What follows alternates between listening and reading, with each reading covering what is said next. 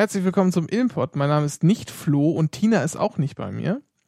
Ich bin nämlich der Renke und ich bin äh, von schnacken.net und ich äh, wichtel euch heute mal eine Folge. Äh, ich weiß nicht, ob ihr den Tobi Bayer kennt. Der macht den Einschlafen-Podcast. Und der hat dieses Jahr zum ersten Mal das Pottwichteln ins Leben gerufen, was es schon vor Jahren als Blogwichteln gab. Ähm, da haben dann ganz viele Blogger, ganz vielen anderen Bloggern, die jeweils zugelost worden sind, einen Blogartikel geschrieben und der wurde dann in dem jeweils bewichtelten Blog veröffentlicht. Und so machen wir das jetzt auch, nur mit Podcasts. Und deshalb bin ich heute der Renke und nicht der Flo und auch nicht die Tina.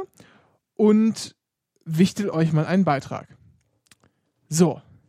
Import kennt ihr, weil hört ihr ja, ist ja klar. Geht um Uni und so und um Dinge, die in der Uni passieren. Äh, ich bin ja Mitglied des ehemaligen äh, Göttinger Podcast Clusters, der sich ja aufgelöst hat. Und Göttingen ist ja auch eine Universitätsstadt. Gut, nun leben in Göttingen natürlich äh, mehr Studenten als in Ilmenau. Dafür ist aber auch die Stadt insgesamt größer. Ich würde mal einfach sagen, das ist nur ein bisschen höher skaliert. Göttingen ist so vielleicht Ilmenau mal fünf, aber auch unter den Großstädten ja immer noch äh, eine Kleinstadt. Ich bin aber äh, kein Student mehr und damit ich nicht irgendwie Geschichten vom Krieg erzähle, habe ich mir äh, jemanden eingeladen. Und äh, weil, ne, um hier auch so ein bisschen crossmäßig das Ganze zu gestalten, so ein wenig reden wir über Uni und das, was da passiert. Und ein wenig äh, passe ich das Format meinem Schnackennet-Format an, ähm, mache, habe ich mir einen Interviewgast dazu geholt, der, beziehungsweise die, mal über ihr Studium und so ein bisschen über das, was sie gerade jetzt im Abschluss macht, also zum Ende ihres Studiums hin äh, macht, eingeladen. Und das ist die Hilke. Hallo Hilke. Hallo. Wie geht es dir, Hilke? Ja, ja, eigentlich ganz gut. Schöne Ansprache. Was, äh, wer, wer, erzähl doch mal kurz einfach, wer du, wer du bist vielleicht und was du machst. Ja, ich bin äh, Hilke Hommer und ich studiere hier im wunderschönen Göttingen Agrarwissenschaften seit 2007. Ja. Agrarwissenschaften. Also Ja, nicht wie hier im Import, die unsere beiden äh, Gastgeber, sonst normalerweise Flo und äh, Tina, so äh, Wirtschaftsinformatik, sondern eher was mit Tierbezug. Ja, nicht unbedingt, aber ja. Ähm, in meinem Fall ja. Erzähl doch vielleicht mal kurz, äh, was so das Studium der Agrarwissenschaften auszeichnet. Also worum geht's da überhaupt? Naja, also in Göttingen ist das Studium der Agrarwissenschaften sehr traditionsreich und äh, ist aufgebaut als Bachelor-Master-Studiengang seit, ich weiß nicht genau, wann diese Reform war, aber ich glaube seit 1999 wird das hier in Göttingen als Bachelor-Master-Studiengang angeboten. Ja, und ähm, beschäftigt sich mit der Nahrungsmittelproduktion und dem vor- und nachgelagerten Bereich. Vor und nach, was ist vor und nachgelagert? Naja, ein vorgelagerter Bereich ähm, die Landwirte selber und deren Produktion und äh, nachgelagerter Bereich, ja, dann die Konsumenten oder wie? Konsum, ja, bis, also die ganze Food Chain, also die ganze Wertschöpfungskette von, vom äh, Korn bis, bis in die Regale. Äh, du hast ja gerade gesagt, in Göttingen studiert man das eher traditionell. Wo studiert man denn Agrarwissenschaften klassischerweise so in Deutschland? Jetzt mal. Zum Beispiel in Kiel kann man das sehr gut studieren oder auch in Kassel. Kassel hat eine, hat eine, ähm, mit Kassel wird auch zusammengearbeitet. Äh, Göttingen und Kassel arbeiten in, im Agrarwissenschaftsbereich zusammen und Kassel hat auch eine wichtige Abteilung, die Öko-Landwirtschaft, ähm, ähm, wo man das studieren kann, ökologische Landwirtschaft. Und dann gibt's ja noch irgendwie, äh, Und hier in Berlin und so auch. Aber dann gibt's hier ja noch zum Beispiel äh, Göttingen-Witzenhausen. Ja, das ist ja Kassel. Ach, das ist Das- dann das Kassel. gehört okay, zu Das Kassel. gehört Das zu ist, Kassel und äh, da, Witzenhausen ist diese Öko. Ja, das ist quasi, äh, man sagt äh, Agrarwissenschaften in Witzenhausen, aber das gehört äh, zur Universität Kassel. Genauso wie Eberswalde Berlin ist dann. okay.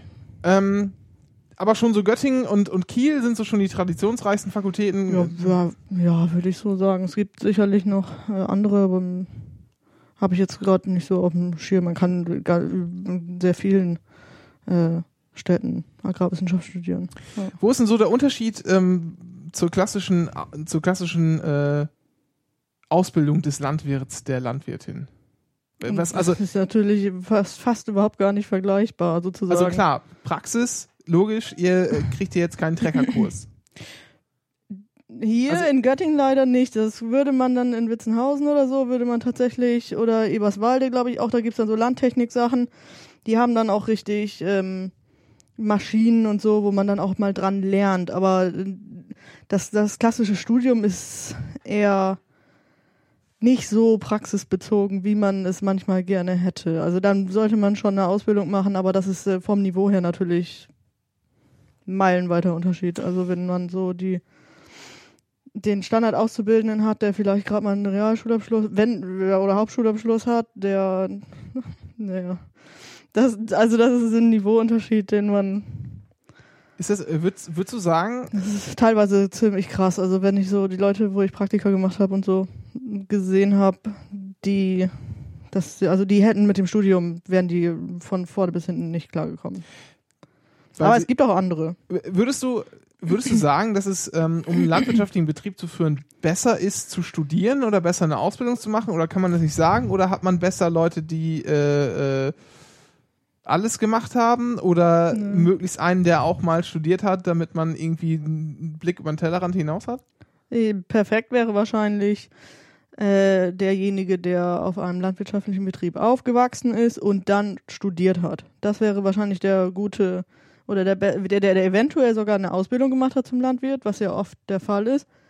Und der dann studiert hat, das wäre wahrscheinlich der perfekte Betriebsleiter.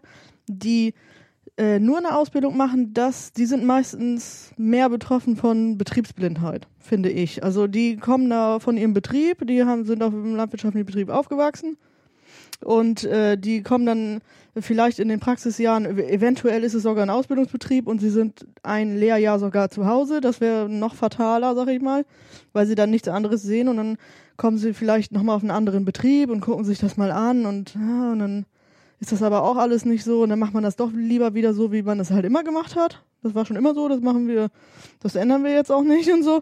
Und wenn die dann auf den Betrieb zurückgehen und den übernehmen, dann, also weiß ich nicht, ob das so positiv ist. Man sollte schon über den Tellerrand sind, hinausgeschaut sind haben. Sind Landwirte besonders anfällig für Betriebsblindheit oder würdest du sagen, das ist, das ist generell so äh, in Kleinbetrieben? Das ist in Art? solchen Betrieben generell der Fall, aber ja, ich weiß nicht, ob die jetzt stärker betroffen sind wie, keine Ahnung, Bäcker oder, oder was weiß ich. Glaube ich nicht, aber Landwirte meinen eigentlich immer, dass sie, was sie machen, immer das Beste ist.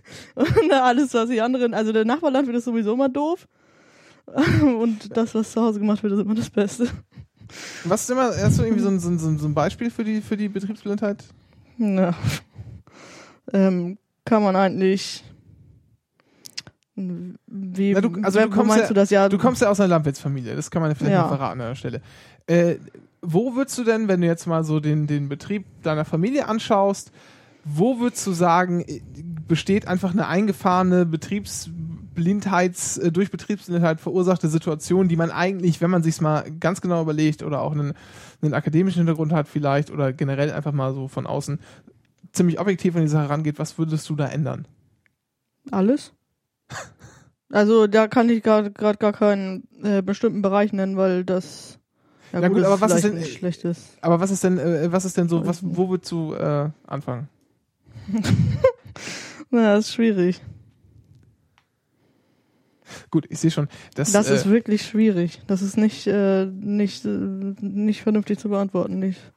Aber äh, generell, das, das können wir, wir können das ja mal galant überleiten äh, zu einem zu einem weiteren interessanten Thema. Du hast ja schon vom Bachelor Master gesprochen. Irgendwann sind dann ja auch vor so sechs, sieben Jahren dann die Diplomstudiengänge, die es ja noch parallel gab, dann ausgelaufen. Ähm, ja. Wie ist denn generell der Aufbau des Studiums? Also es ist ja, irgendwas an Grundstock muss ja irgendwie jeder Studi machen und dann gibt es genau. ja auch, äh, auch Zweige, in die man sich entwickeln es, kann und, und äh. Es gibt ein Grundstudium, das ist eigentlich auf drei Semester ausgelegt. Man muss aber die Prüfungen, die in dem Studiengang sind, in spätestens vier Semestern alle erfolgreich abgelegt haben.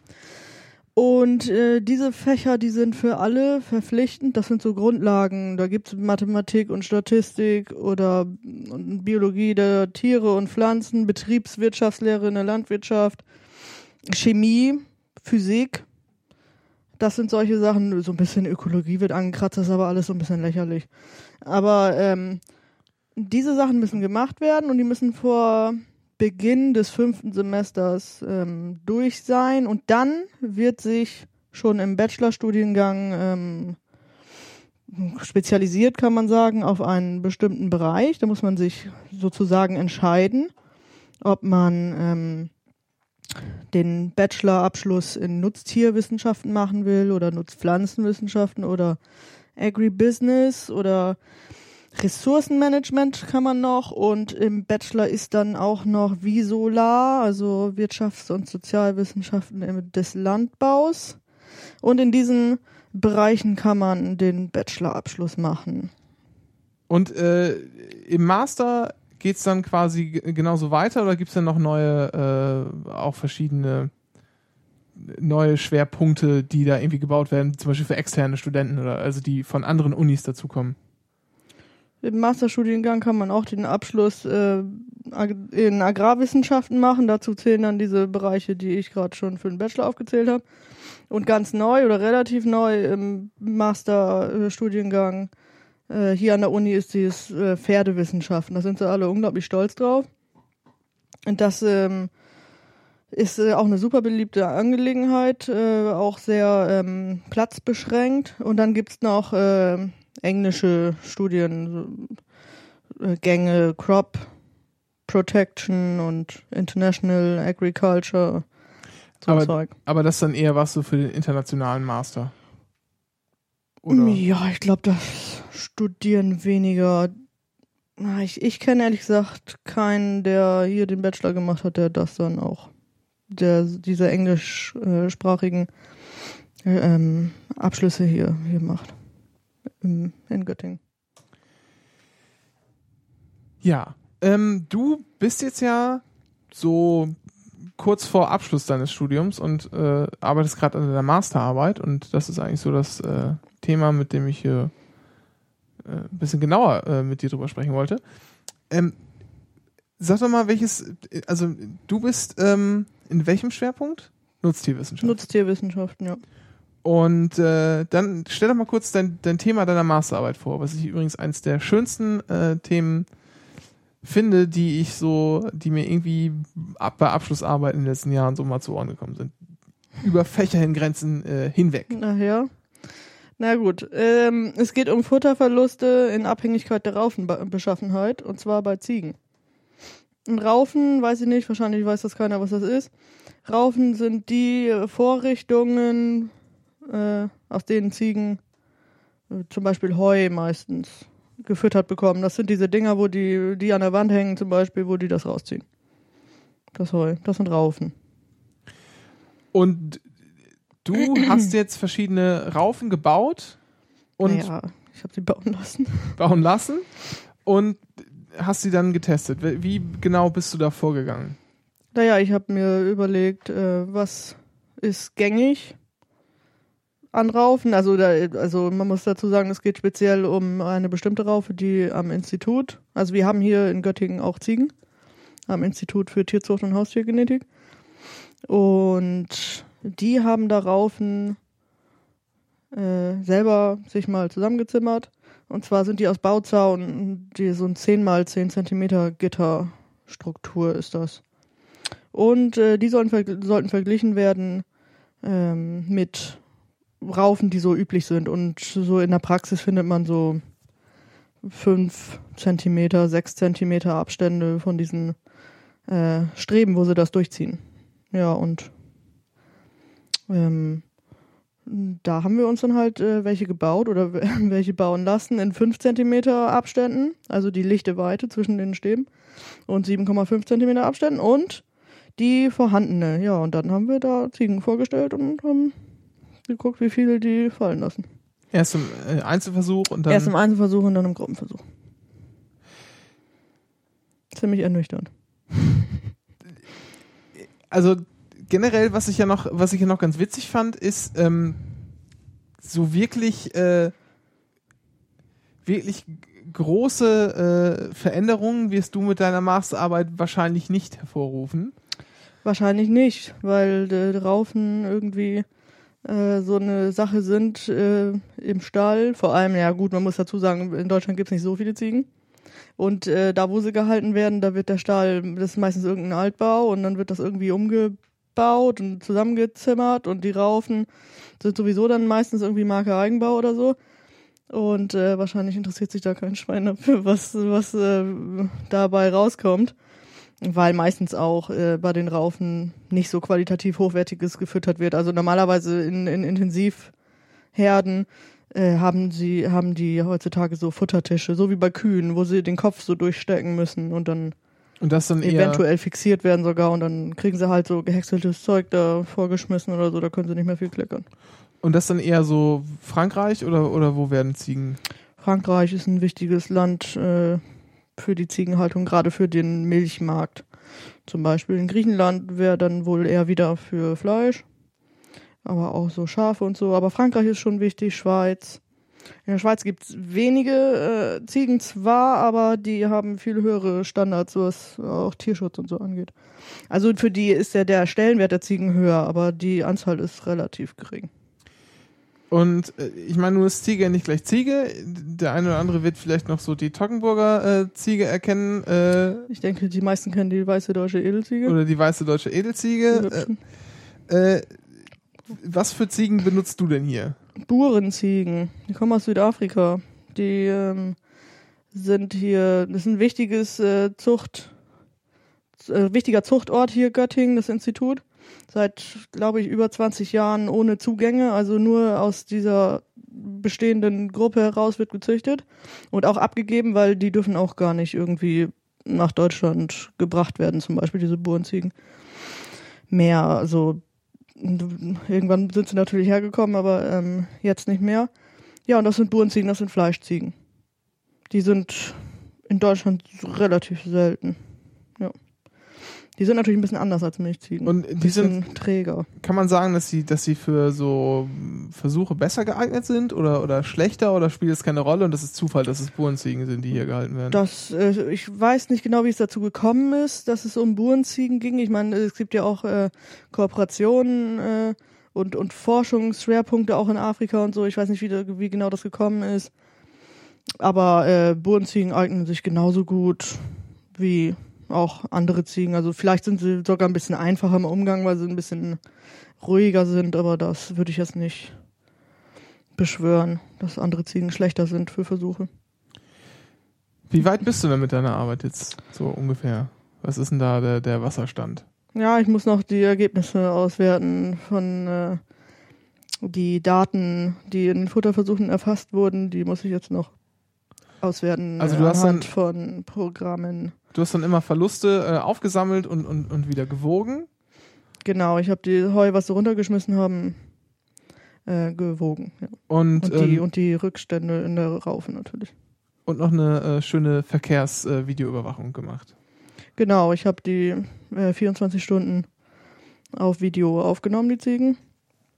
Äh, Im Einzelversuch und im Gruppenversuch, wobei der im Gruppenversuch natürlich dann interessant ist, wie die sich, äh, wie die untereinander miteinander umgehen, die Ziegen. Das ist im Einzelversuch natürlich egal. Die sind ja nur alleine in ihrer Box da gewesen. Ja. Und dann, das muss alles ausgewertet werden. Das ist ja teilweise schon.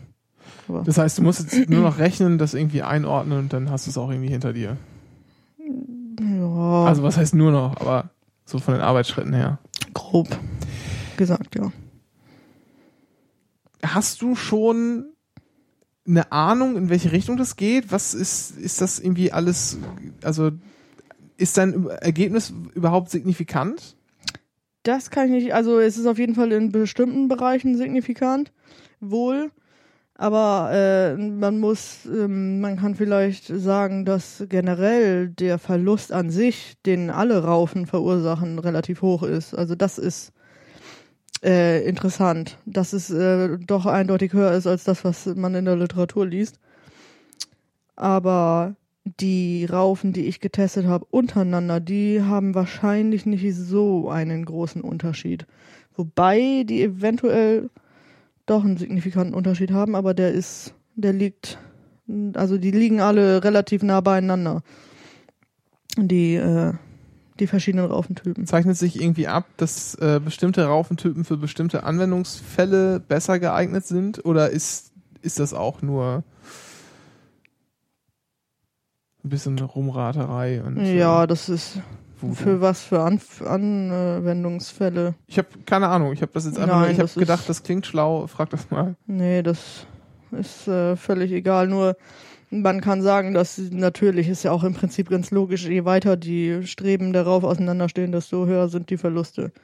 Das kann man vielleicht sagen. Und diese 10 Zentimeter der vorhandenen Raufe sind zwar mehr als die 7,5 der äh, Raufe, die wir noch gebaut haben, aber dafür hat die 10 Zentimeter Raufe ja äh, Querstreben und die äh, halten das dann wieder auf. Also die wird wohl besser sein als die mittlere Raufe.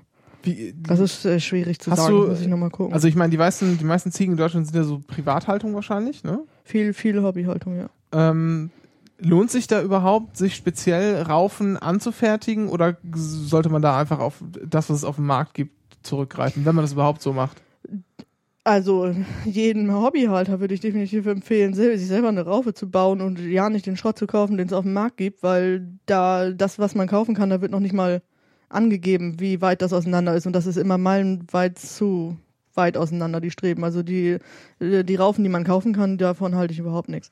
Also ich würde mir in jedem Fall immer selber eine Raufe bauen und ähm, die dann möglichst eng, also die Streben möglichst eng aneinander. Also die Raufen, die man kaufen kann, die sind alle viel zu Eng 5 cm, 6? maximal.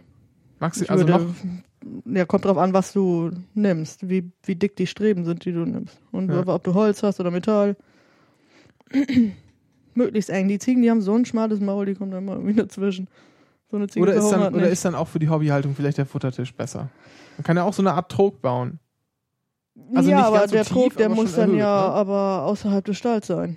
Sonst, wenn der im Stall drin ist, dann steht die dann mit den Vorderfüßen drauf rum oder, oder zieht das da durch. Ne, Das hilft auch nicht. Da muss dann schon außerhalb des Stalls angebracht sein.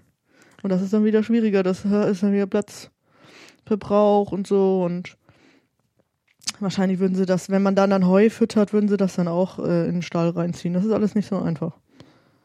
Sind, sind Ziegen ein dankbares Forschungsobjekt oder sind die zickig, so wie es ja auch im Namen her, also Ziegen sind ganz furchtbar als Forschungsobjekt, äh, weil die äh, jede Ziege so unterschiedlich ist von jeder anderen Ziege, dass das äh, nicht mehr feierlich ist. Also man hat bei anderen Tieren, bei Kühen oder so, da die sind wenigstens alle irgendwie vom Verhalten ähnlicher oder oder so, aber Ziegen sind so also das habe ich auch während der Versuche äh, gemerkt, die sind so krass individuell, dass die eine Ziege mag dann das lieber fressen und die andere Ziege äh, mag die, dieses Kraut lieber. Äh, die sind so unterschiedlich. Nicht nur innerhalb der Rassen, sondern auch äh, innerhalb dieser zwei Ziegen da. Also das ist richtig, richtig extrem zu sehen, wie unterschiedlich die sind, auch vom Charakter her und so. das macht dann die, die Einstellung schwer oder äh, auf die einzelnen Ziegen oder gibt's auch, würdest du denen auch so eine Art Grundzickigkeit und Grundübellaunigkeit äh, attestieren? Oder sind das eigentlich im Prinzip ganz liebe Geschöpfe? Das sind auf jeden Fall liebe Geschöpfe. Die sind nicht irgendwie bö- bösartig oder so. Nein, die sind alle äh, äh, total lieb, aber das macht es natürlich schwierig, irgendwas zu interpretieren, gerade wenn man eine, so einen Einzelversuch hat mit sechs Ziegen oder so. Man, wenn man das was haben will, was man vergleichen will, dann braucht man gleich schon 100 im Einzelversuch. Und, und mit sechs Ziegen, die sind dann alle so unterschiedlich, dass, dass man die, die Individualität der Ziege mit in die Interpretation reinbringen muss. Und das ist, äh, das wird sich noch als sehr schwierig herausstellen in, in der Ergebnisanalyse, denke ich mal, unter anderem. Weil es eventuell dann nicht nur den Raufeneffekt gibt, sondern auch den Ziegeneffekt. Und den dann irgendwie zu erklären, das wäre schon schwieriger.